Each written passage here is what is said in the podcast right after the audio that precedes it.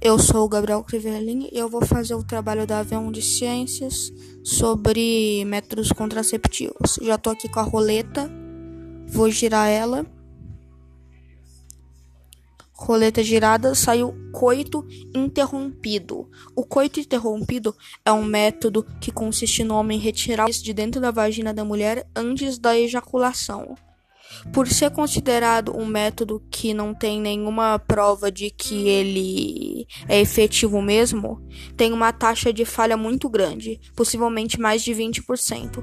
Além disso, não evita a IST. Muito bem, próximo método. Saiu diafragma. O diafragma é um capuz de borracha que coloca na entrada do útero da mulher antes da relação sexual ele deve ser retirado até 24 horas depois da relação. Muito bem, terceiro método. Girando a roleta. Deu coito interrompido de novo, deixa eu girar de novo. Adesivo transdérmico. O adesivo transdérmico, ele consiste em um adesivo que libera hormônios na pele. Ele é de uso feminino e dura uma semana.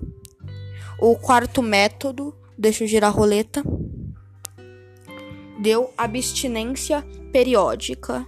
A abstinência periódica consiste em evitar relações sexuais durante o período fértil da mulher.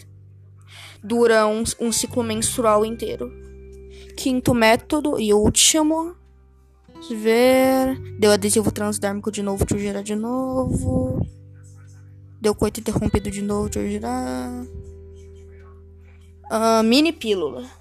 A mini pílula é semelhante à pílula combinada, mas é indicada para mulheres que têm problema com a pílula combinada ou estão amamentando. Ela deve ser tomada todo dia e não protege contra ISTs. Tudo bem, essa foi a AV1 e tchau.